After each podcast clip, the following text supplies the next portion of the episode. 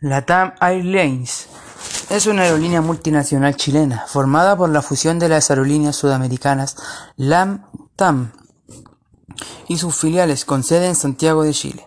La aerolínea opera vuelos para pasajeros a países en América del Sur, Centroamérica, América del Norte, el Caribe, Europa, África, Asia, Medio Oriente y Oceanía, llegando a un total de 136 destinos en 24 países.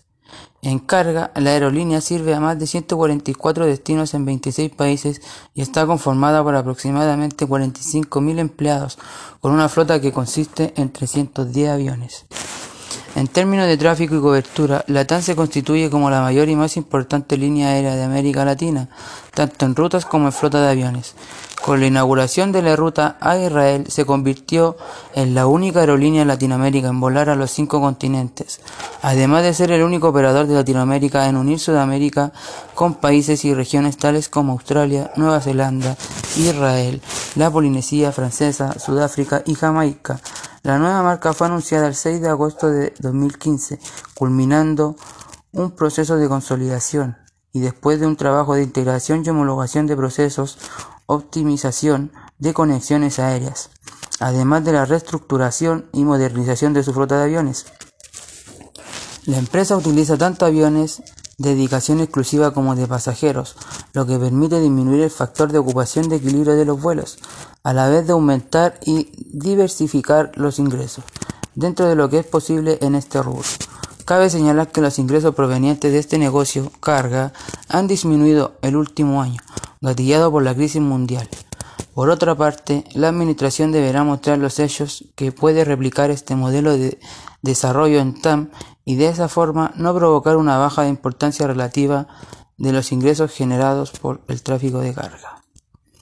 Durante febrero de 2021, el tráfico de pasajeros, medido en pasajeros kilómetros rentados, RPK, fue de 27,3% en relación al mismo periodo del año 2019 basado en una operación de un 35,4% que se mide en asientos kilómetros disponibles, ASK, comparado con febrero del 2019.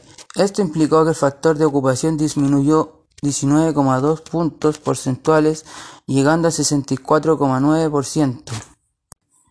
Agregar que la TAM registró ingresos por 512 millones de dólares entre julio y septiembre del año 2020, un 80,8 menos que el mismo periodo del año 2019. La caída se explica por las restricciones para operar a causa del COVID-19 y la menor demanda de pasajeros. En cuanto a los ingresos de carga, estos aumentaron en 12,8% en los que destacan el incremento de frecuencias entre Bogotá, Miami, y desde Brasil a China y a Estados Unidos.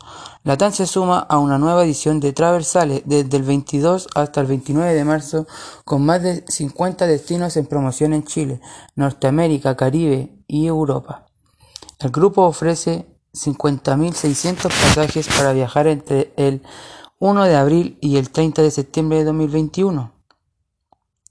Ejemplo, cuando la demanda sube, baja la oferta. Cuando la demanda baja, sube la oferta. En este caso, en el contexto actual que vivimos, nos sube considerablemente la demanda por vuelos al extranjero o a recinto chileno. Y la oferta se mantiene debido a que la compañía necesita igual sustentar sus gastos económicos. En cuanto a la elasticidad, se detecta una demanda elástica debido a que se ve disminuida su demanda, ya sea por el contexto actual que estamos viviendo y por el rubro de cargas se habla de demanda perfectamente inelástica, debido al cambio que efectúa sin importar su magnitud, no provoca ninguna variación en la cantidad de demanda.